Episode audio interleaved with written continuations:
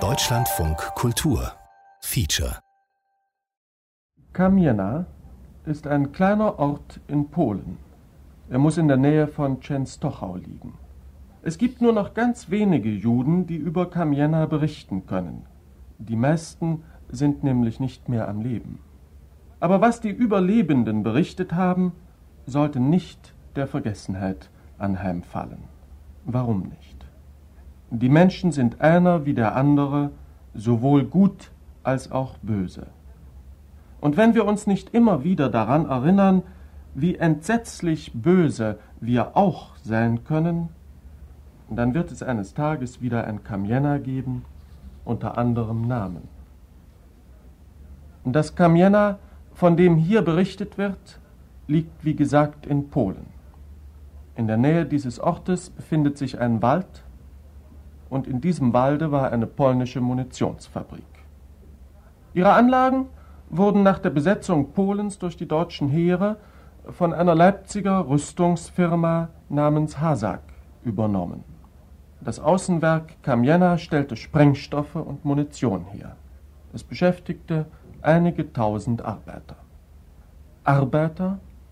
Der Ausdruck könnte irreführen. Wenn Sie und ich unter diesen Arbeitern gewesen wären und man hätte uns heimlich gefragt, was seid ihr? So hätten wir heimlich geantwortet, Sklaven. Wir hätten vielleicht auch gar nicht geantwortet, aus Angst, dass man uns schlüge oder in eisiges Wasser würfe oder kurzerhand am Halse aufhinge. Aber wir waren zum Glück nicht in Kamiena sondern dort waren andere die Sklaven. Zunächst polnische Zivilisten und dann Juden. Und zu ihrem Unglück, aber auch zu unserem Unglück waren es Deutsche, welche den polnischen und jüdischen Sklaven zu Aufsehern und Meistern gesetzt waren. Nicht all diesen Deutschen war wohl in ihrer Haut. Nicht alle prügelten die Sklaven an den Pulverpressen und in der Zünderabteilung, wenn sie in der zwölften Stunde der täglichen Schicht vor Erschöpfung nicht mehr konnten. Aber einige taten das. Sie nannten sich dabei mit Nachdruck Deutsch. Drei Jahre nach Kriegsschluss standen sie nun 25 an der Zahl vor einem Gericht. Nicht vor einem Militärgericht, sondern vor einem deutschen Gericht.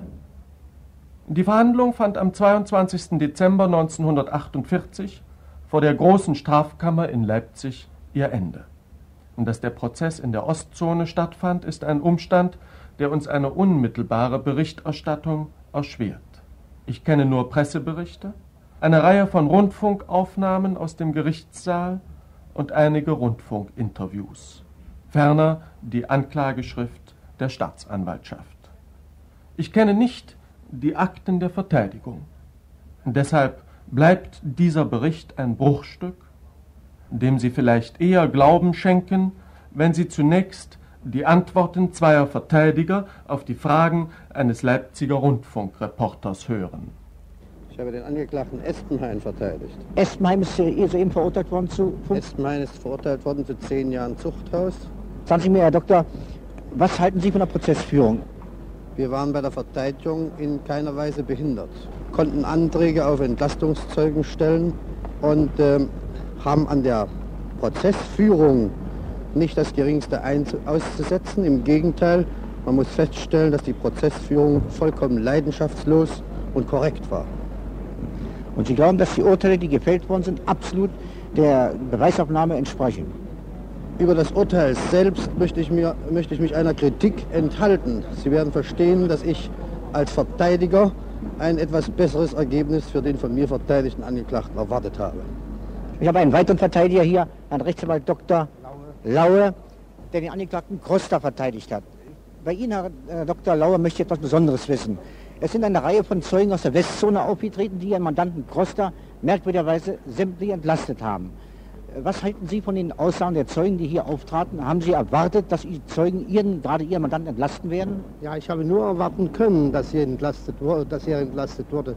Denn Costa hat von Anfang an einen sehr wahren Eindruck gemacht. Er hat seine Aussagen so gestaltet, dass ihm die Glaubwürdigkeit von vornherein nie abzusprechen gewesen sind. Und welchen Eindruck haben Sie von der Prozessführung gehabt? Die Prozessführung war einwandfrei. Man kann stolz sein, dass ein derartiges Gericht sich so verhalten hat wie in dem Prozess Camiena. Friedrich Costa, von dem hier die Rede war, wurde zu einem Jahr Gefängnis verurteilt und auf freien Fuß gesetzt, da das Jahr durch die Untersuchungshaft verbüßt war. Ein anderer Angeklagter wurde freigesprochen. Vier Angeklagte wurden zum Tode, die übrigen zu Zuchthaus- und Gefängnisstrafen verurteilt. Für welche Verbrechen um nun genau zu sein. Hier ist die Aussage eines jüdischen Häftlings, der zufällig davonkam, heute in den Westzonen lebt und in Leipzig als Zeuge auftrat. Unser Meister, Betriebsleiter war ein gewisser Zinder und äh, unser Schichtführer war der Meister Wagner. Ja.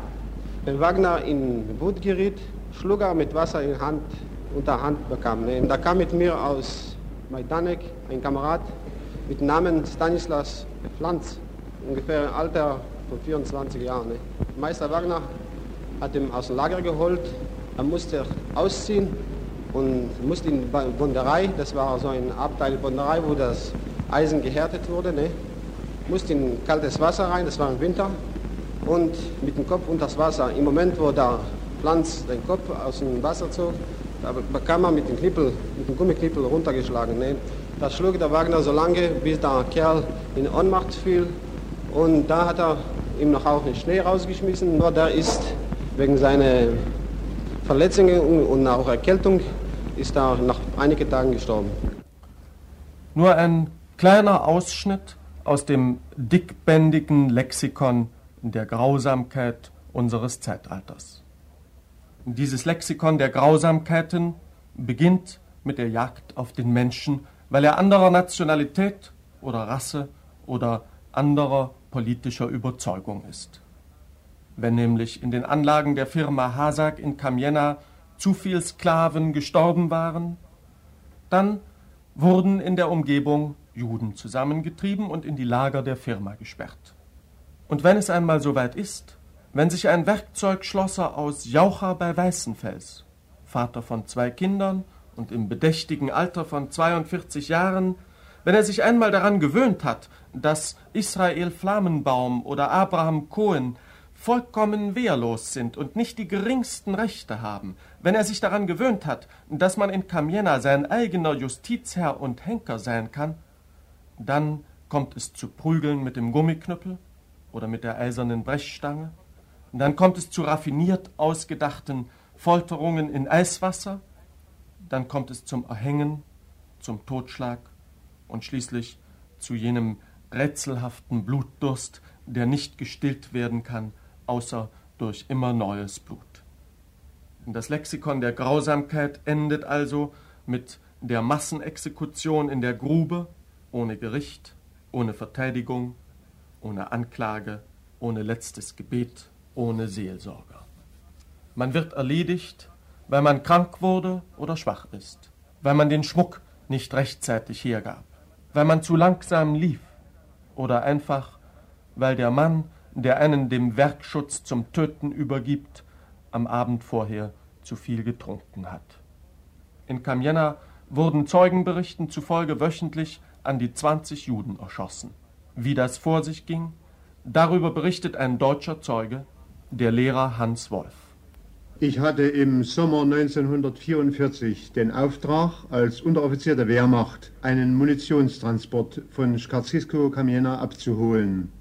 An einem Sonntagnachmittag äh, war ich zu dem äh, Lagerverwalter Künnemann mit einem Kameraden eingeladen und äh, musste dort die Sequestrierung der Juden aus diesem Lager miterleben. Das war äh, die Aktion, bei der schwächlich aussehende jüdische Arbeitshäftlinge zur Erschießung ausgesucht Jawohl, wurden. die Juden mussten da im Gänsemarsch an diesem Lagerleiter vorübermarschieren und äh, äh, wer schwächlich aussah, der wurde sofort äh, hinter den äh, Lagerleiter gewinkt und musste sich am Zaun aufstellen. Auf diese Weise wurden aus diesem einen Lager ungefähr 300 bis 400 Menschen zum Tode bestimmt.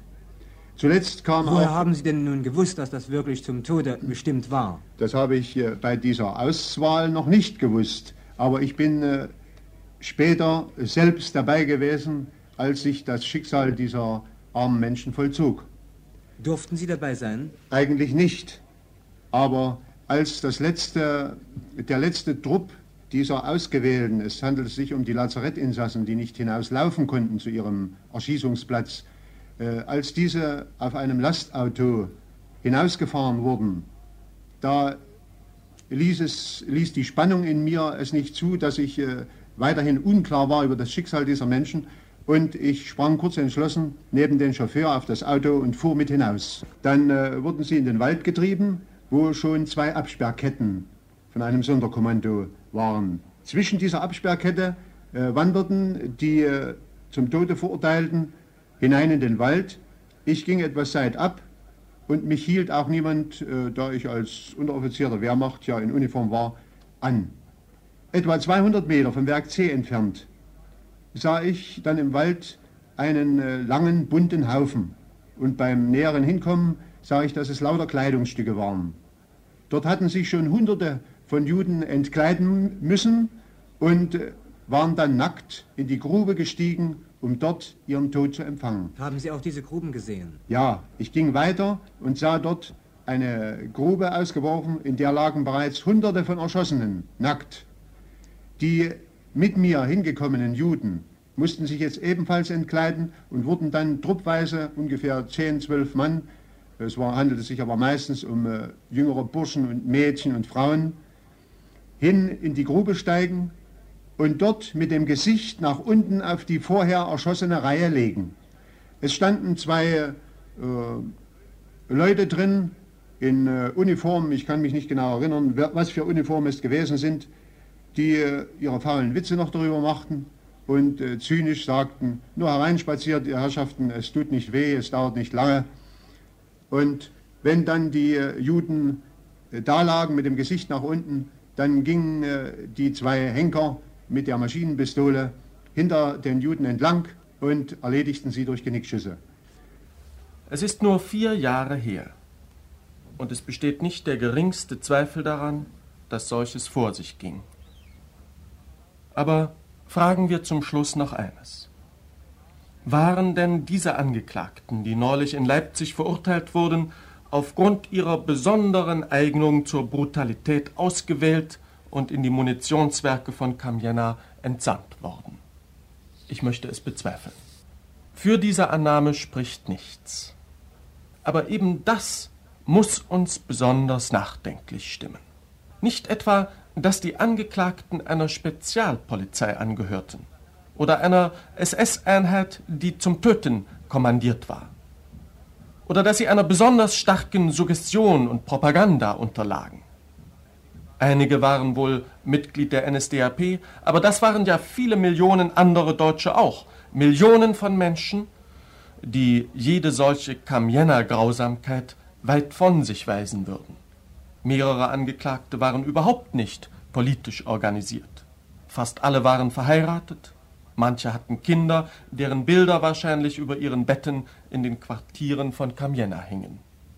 Sie stammten aus der Umgebung von Leipzig, einer Gegend, die gewiss nicht wegen der Grausamkeit ihrer Einwohner berüchtigt ist. Unter Beruf ist bei den Verurteilten angegeben Mechaniker, Elektrotechniker, Kutscher, Beifahrer, Optiker, Drehermeister, Schlosser. Keine Berufe also, die besonders blutrünstig sind. Einer der Angeklagten war akademisch gebildeter Ingenieur. Kurzum, es handelt sich hier um Leute, wie sie jeder von uns zu Hunderten auf der Straßenbahn, in der Kneipe, in seiner Firma treffen kann. Sogar eine Frau befand sich unter den Angeklagten und musste für schuldig befunden werden, eine Frau mit drei Kindern. Es waren also keine sozial Deklassierten, keine entlassenen Sittlichkeitsverbrecher, sondern Dutzendfiguren. Normalbürger auf den ersten Blick, die für ihre Rüstungsfirma das Letzte aus den jüdischen Sklaven herauspeitschten.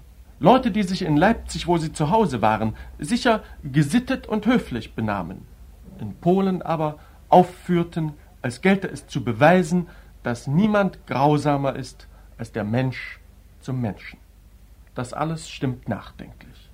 Und es erfüllt uns mit Entsetzen, wenn wir bedenken, dass die 3000 unglücklichen Juden und Polen von Kamienna noch kaum verscharrt, dass die an ihnen begangenen Untaten gerade erst gesühnt sind und dass trotzdem und trotz vieler ähnlich schrecklicher Nachrichten die Bereitschaft zu neuen Grausamkeiten eher zunimmt als schwindet. Die Welt erfüllt sich aller Orten mit neuem, sinnlosen Hass. Die Rüstungsfabriken laufen in allen Erdteilen auf hohen Touren. Man muss fürchten, dass sie eines Tages wieder Zweigwerke eröffnen, in denen die Willkür über Heere von Sklaven regiert, wie in Kamienna. Noch können wir das Unheil vielleicht abwenden, wir Dutzendfiguren und Normalbürger auf der ganzen Welt, indem wir die Systeme und Doktrinen und Generallinien zu verachten beginnen und unsere Liebe dem Menschen zuwenden, dem einzelnen Menschen. Aber wir tun das nicht. Wir bevorzugen die Systeme. Lassen Sie uns also noch ein Weilchen so weiter schlittern auf der rasch nach unten führenden Bahn des Hasses und des Hochmuts. Dann wird es eines Tages zu spät sein und der gesittete Mann mit den zwei Kindern zu Haus und dem feinmechanischen Beruf, der wird wieder den Peiniger spielen, blind und taub vor den gegenwärtigen Leiden seiner Sklaven, blind und taub aber auch vor den zukünftigen Leiden, die er selber tragen muss, wenn er zur Verantwortung gezogen wird, der Unglückliche.